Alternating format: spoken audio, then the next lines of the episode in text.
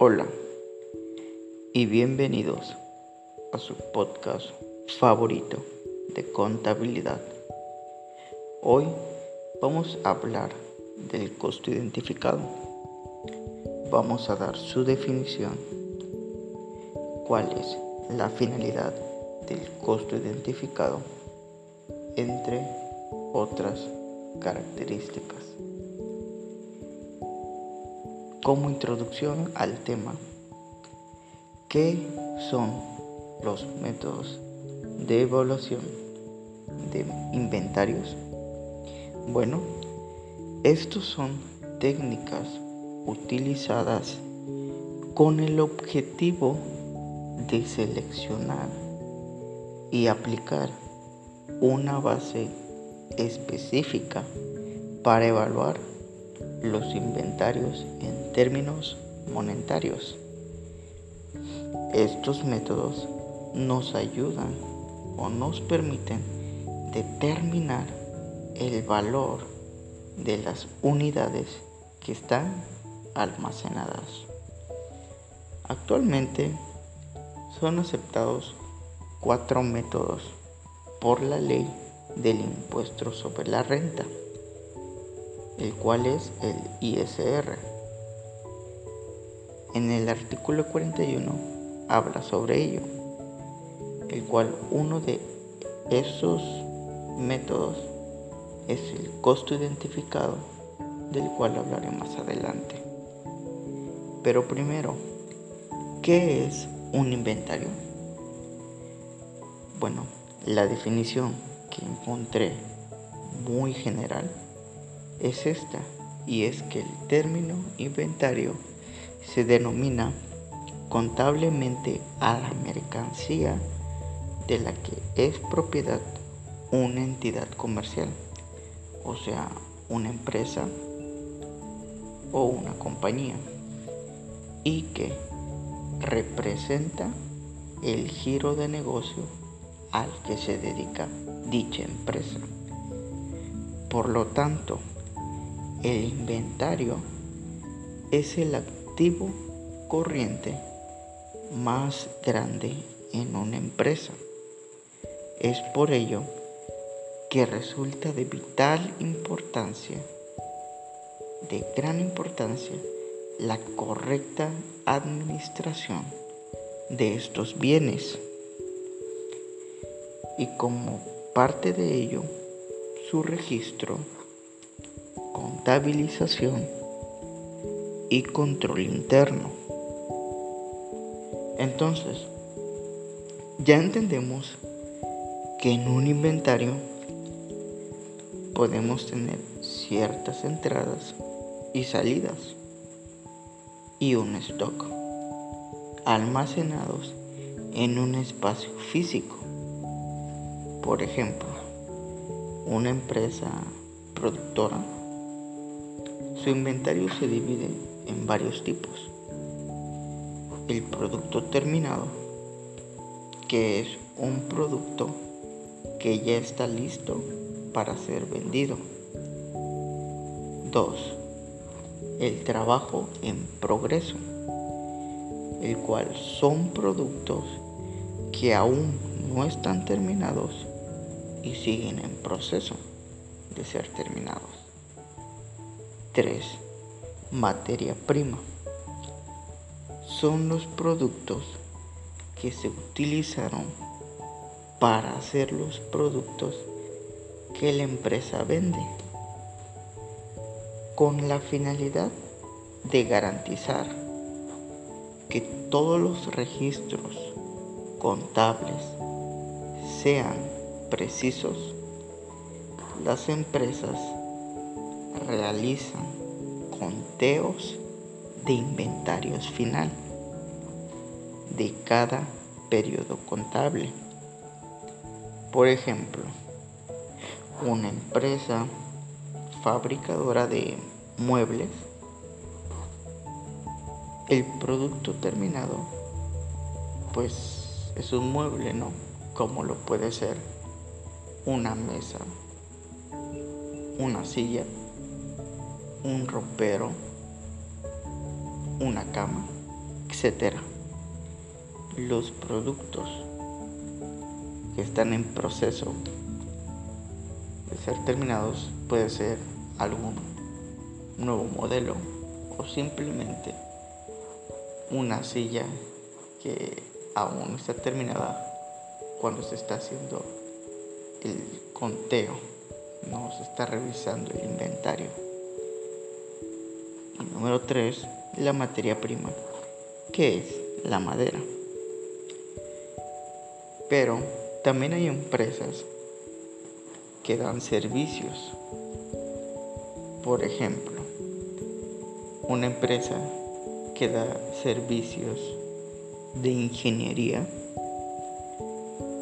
en energías renovables como lo son mm, Revergy, Acciona, que se dedican a hacer aerogeneradores o subestaciones.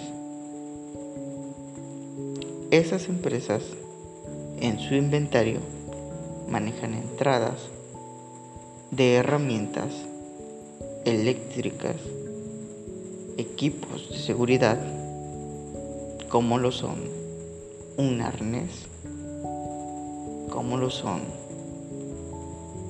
pinzas y también lo que sobra pues es su stock y lo que sale pues son esas herramientas dirigidas a esos campos de trabajo en donde se está haciendo el trabajo de ingeniería. Entonces, estos métodos de evaluación de inventarios se van a registrar en tarjetas de almacén. Las tarjetas de almacén son un documento donde podemos controlar el movimiento de las entradas y las salidas, así como los precios que se van obteniendo de las mercancías. Aunque hoy en día, en vez de un documento físico, se usan hojas de Excel. ¿Por qué? Porque es muy tedioso hacerlo en hojas, ya que tendrías que revisar todo un almacén completo y ver qué es lo que tienes y qué es lo que te hace falta. Entonces existen dichos sistemas como el ERP, planificación de recursos empresariales, que se utilizan para gestionar las actividades empresariales diarias. La evaluación de inventarios es uno de los aspectos más importantes a considerar en toda la empresa comercial pues de este depende la correcta determinación de la utilidad o la pérdida bruta. Ahora bien, ¿cuál es la definición del costo identificado? La identificación específica del costo significa que cada tipo de costo concreto se atribuye a un producto determinado de los inventarios. Este procedimiento es el tratamiento adecuado para aquellos productos que se segregan para un proyecto específico, con independencia que hayan sido producidos o, o comprados en el exterior.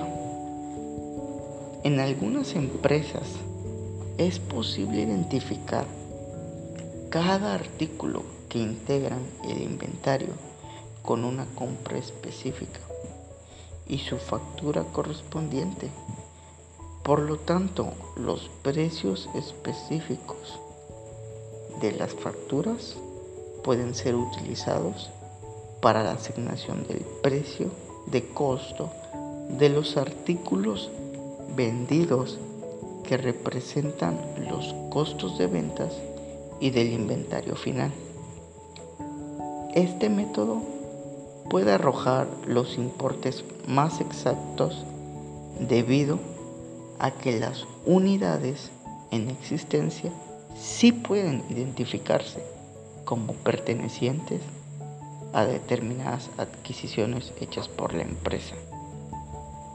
Para ello, es necesario identificar el costo unitario de adquisición y multiplicarlo por las unidades vendidas. El resultado de esta operación representará el costo de ventas. ¿Cuál es el método? Bueno, el método es la siguiente. La forma de calcular el costo consiste en dividir el importe del saldo entre el número de unidades en existencia. Esta operación se efectuará en cada operación de compra y en términos generales, cada vez que haya una modificación del saldo de las existencias, ¿no? del inventario. Con el costo promedio determinado, se evaluará el costo de ventas y el inventario final. Ahora el siguiente punto. ¿Cuál es la finalidad del costo identificado? Por lo general, los inventarios sufren variaciones en los precios de cada compra que se hace durante un periodo, aún siendo de la misma clase de mercancías. Esto hace posible que el costo de una compra concreta sea diferente a la de otra posterior. En otros términos, un mismo tipo de artículo puede tener dos o más costos de adquisición. Por lo anterior, podemos decir que el objetivo del método es determinar el costo de las mercancías vendidas y disponibles al final del periodo. Este método se utiliza para artículos cuyo costo se puede determinar por su valor o, características, como computadoras, automóviles, bienes raíces, etc. Esta determinación permite contabilizarlos especificando sus costos individuales. El método consiste en registrar en tarjetas de almacén el costo preciso para que al momento de vender este sea su costo de ventas. Y hablamos en un principio que pues una tarjeta de almacén te ayuda a controlar tu inventario. Siguiente punto. ¿En qué momento es utilizado el costo identificado? Ok.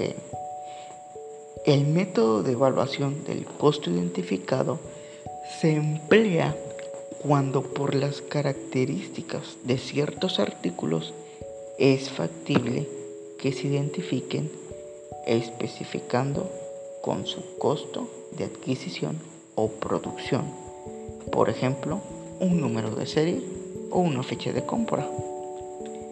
Conforme a la NIF C4, que son las normas de información financiera, que estas son un conjunto de conceptos generales y normas particulares que regulan la presentación y elaboración de información comprendidas. Este método resulta apropiado, el método del costo identificado, para proyectos en los cuales se puede lograr una identificación específica de los costos individuales por cada unidad producida o un servicio prestado.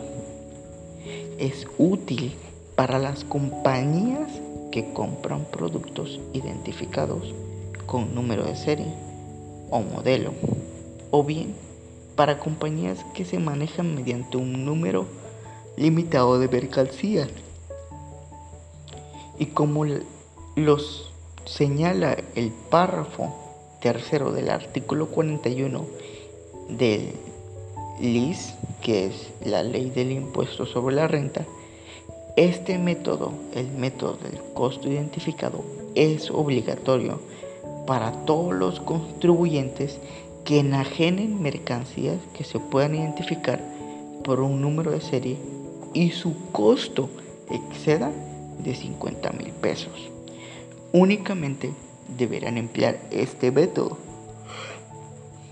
Tal es el caso de las industrias automotriz o de ciertas industrias que manejan, que manejan maquinarias pesadas. ¿Cuál es la ventaja de este costo? Bueno, que nos permite identificar específicamente tanto el costo de ventas como el del inventario final. Bueno, las desventajas de utilizar este método es que algunos bienes no pueden mantenerse físicamente separados ni ser identificados en forma específica. También este método, su desventaja es que se presenta en épocas de inflación, pues al evaluar los artículos a precio promedio, los aleja de los precios del mercado, que son necesarios para una correcta evaluación. Con esto concluyo esta parte del tema. La competencia es el filo agudo de los negocios, siempre afeitar lejos de los costos. Henry Ford. Mi nombre es Luis Antonio Espinosa Blas y soy alumno de la Escuela Interamericana para el Desarrollo, en la licenciatura Administración Empresarial y les hablaré sobre el tema de costos estándares, presupuestos y costos directos en la materia de contabilidad de costos. Empezaremos diciendo que los costos estándar son costos predeterminados cuidadosamente que, según experiencia empresarial, debe costar un producto o la producción de un proceso durante un periodo de costos, sobre la base de ciertas condiciones de eficiencia, condiciones económicas y otros factores propios de la misma. Es decir, se utiliza para medir los costos de producción de algún producto o servicio y, en consecuencia, medir eficiencias y tomar decisiones en cuanto a la producción, organización de la empresa, proveedores de materias primas o servicios de la empresa. Dentro de las ventajas del costo estándar tenemos que constituye un instrumento de referencias con el que se va a comparar los históricos, es decir, que a través de los costos estándares nosotros podemos tener una referencia de lo que nosotros podríamos estar gastando dependiendo de nuestros datos históricos que nosotros tengamos. Entonces nosotros vamos a poder hacer la comparativa a través de nuestros costos estándares. Además de que significa una ayuda esencial para la determinación de precios y la formulación de políticas de producción dentro de la empresa. Igualmente, exigen una definición de responsabilidades dentro de la estructura de la empresa por centro de costes y facilitan la valoración de stocks, que viene siendo pues básicamente los inventarios. Para obtener la determinación de los costos estándar se debe de tener en cuenta los siguientes conceptos. El primero es el costo estándar óptimo o teórico. Se trata de la obtención del coste determinado, es decir, la mejor utilización de los recursos. El segundo concepto es costo estándar histórico. Este tipo de estándar está basado en los datos de costes históricos de periodos anteriores. Quiere decir que nosotros, a través de eh, los datos recabados previamente de nuestra misma empresa, nosotros podemos tener ese dato histórico, ese costo estándar histórico que nos está basando de los años anteriores. El otro concepto es costo estándar normal. Se calcula en función de lo que se consideren las condiciones normales de producción y distribución de la empresa. Es decir, que este, básicamente se calcula en un día normal.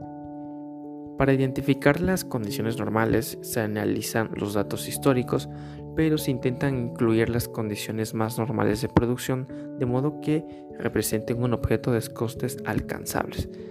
Es lo que decía, que básicamente vamos a basarnos en lo que viene siendo un día normal, un día que no fue alterado por ciertas circunstancias como ya sea eh, pues algún imprevisto que pasó, sino un día normal de, nuestras, de nuestra producción. Entonces nos vamos a basar ahí para que más o menos se vaya marcando la estimación de lo que nos puede salir de, en cuanto a los costos. Ahora les hablaré un poco sobre los diferentes tipos de costos estándares. El primero es el costo estándar de materiales. Para determinar el costo estándar de materiales se debe considerar el estándar de cantidad y el estándar de precio de los materiales utilizados en el proceso de elaboración de productos y servicios en la organización. Bueno, el siguiente es estándar de cantidad. Los diferentes materiales y las cantidades requeridas para producir una unidad se determinan a través de los estudios de ingeniería tomando en cuenta el tipo de material que nosotros vayamos a utilizar, la calidad y el rendimiento, así como los retales y los desperdicios normales, y todo esto aprovechando las experiencias anteriores de los datos estadísticos propios de los equipos de fabricación o bien haciendo las suficientes pruebas bajo coordinación controlada para lograr la fijación del estándar del consumo unitario. El siguiente es estándar de precio. Los estándares de precio establecen los precios unitarios en que se deberían comprar los materiales en el futuro. Estos estándares son determinados por el área de compras considerando la cantidad y calidad deseada y el cronograma de entrega de los materiales requeridos por la empresa. En el caso de los materiales importados, se deberá considerar directamente los gastos para colocar los materiales en la planta de fabricación y el efecto de las tasas de cambio del precio diferente a las monedas extranjeras, es decir, la conversión de, por ejemplo, en Estados Unidos, de el peso mexicano al dólar. Los estándares de precio son los costos hora hombre, que se le denominan a las horas de trabajo, de mano de obra directa, que se espera que prevalezcan durante el periodo considerado. El área de costos es la que determina los costos hora hombre para cada una de las categorías existentes de la planta y equipos de fabricación, considerando la escala salarial, la conversión colectiva de trabajo, las leyes laborales y de seguridad social vigentes. La antigüedad del personal, los días laborales para el periodo de costos, las horas efectivas de trabajo para una jornada diaria de labores, entre otras. La siguiente, que es una de mis favoritas, es la estándar de cantidad, o sea, la eficiencia, porque hay que recordar que eficiencia no es lo mismo que eficacia. El estándar de la mano de obra se determina por la cantidad de horas hombre de mano de obra directa que se utilizarán en cada una de las fases de producción de una unidad terminada. La habilidad y la eficiencia del personal de producción puede ser medios mediante estudios de tiempos y movimientos, en los cuales se analizan las operaciones de fabricación tomando muestras de esfuerzo de trabajo de diferentes empleados, experimentando en diferentes horas de la jornada laboral en condiciones normales de trabajo como el espacio, la temperatura, el equipo, la iluminación, la ventilación y sin ningún tipo de incentivo. Posteriormente se establecen los estándares de tiempo bajo los cuales los trabajadores deben realizar las labores asignadas para fabricar una unidad de producto terminado. El área de ingeniería industrial es la encargada de estudiar los tiempos y movimientos y es responsable de establecer los estándares de cantidad, o sea, la eficiencia de la mano de obra directa. Y por último tenemos el estándar de costos indirectos de fabricación. Los gastos de manufactura son el tercer elemento del costo de producción que prácticamente no pueden ser aplicados en forma precisa en una unidad transformada haciéndose su absorción en los productos elaborados por medio de prorrateos. Los gastos de manufactura incluyen el costo de los materiales indirectos, la mano de obra indirecta, gastos de fabricación, depreciación de maquinaria y equipos de fabricación, los cuales de acuerdo con su comportamiento pueden ser fijos y variables. Los costos fijos son aquellos que permanecen constantes en su magnitud independientemente de los cambios registrados en el volumen de producción. Por lo tanto, a mayor producción, el costo unitario fijo será menor y a la inversa, a menor producción, el costo unitario fijo será mayor. Ahora hablaremos sobre el presupuesto y los costos estándares. Un presupuesto identifica los gastos previstos para un proyecto, programa o portafolio. Constituye la base sobre la cual se informan los gastos reales y prevé el costo final de la obra. Los costos estándar constituyen un sistema en el cual se comparan los costos reales contra costos predeterminados basados en los métodos de producción estándar, presupuestos de gastos y presupuestos de ventas. Este sistema permite analizar las variaciones que tienen lugar cuando se comparan los resultados reales contra los resultados estimados. Si bien los dos se complementan, son realmente diferentes, pues el costo estándar sirve para la elaboración de un presupuesto. El presupuesto indica lo que la compañía espera realizar a diferencia del costo estándar que indica lo que la compañía debe de realizar. El presupuesto incluye estimulaciones relacionadas con todos los aspectos de la compañía, tales como los activos, pasivos, capital, ingresos y gastos, y el costo estándar indica estimaciones relacionadas únicamente con el costo de los bienes y servicios a ser producidos. El presupuesto en esencia se compila en base de agregación de áreas de responsabilidad y el costo estándar en esencia se compilan en bases unitarias por productos o unidades de servicios. Las cifras del presupuesto no se incorporan al sistema de contabilidad. Tanto los costos estándares como las variaciones entre ellos constituyen parte integrante del sistema de contabilidad. Aquí tenemos varias diferencias entre el presupuesto y el costo estándar. El presupuesto actúa como guía que mantiene a la empresa en el curso establecido. Los costos estándares no revelan lo que se espera de los costos, sino más bien lo que los costos deben ser si se logran ciertos objetivos. Y aunque tienen diferencias que pueden ser bien contrapartes, también tienen semejanzas como por ejemplo el presupuesto y los costos estándar son métodos que tienden a predeterminar los gastos del siguiente periodo. Tanto el presupuesto como los costos estándar persiguen un mismo objetivo, que es un mejor control administrativo. Si bien los costos estándar pueden utilizarse en una amplia variedad de industrias, su principal aplicación tiene lugar en las industrias manufactureras. Es importante notar que un programa de presupuestos puede funcionar con o sin un sistema de costos estándar. Si los costos estándar existen, estos constituyen una valiosa ayuda en la formulación de los presupuestos de materiales directos, manos de obras y gastos indirectos de fabricación. En situaciones en que se han determinado cantidades y precios estándares de materiales directos, el desarrollo de los presupuestos de materiales directos y de compras suponen la aplicación de los estándares a los productos a elaborar de acuerdo con el presupuesto de producción. Ahora entramos al tema de costo directo.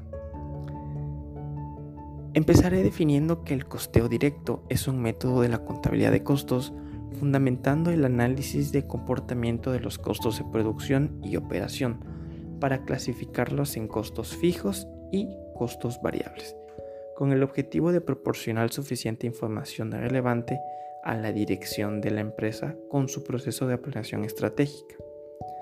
Básicamente son definidos como la segregación de los costos de producción entre aquellos que son los fijos y aquellos que varían en relación directa con el volumen de producción.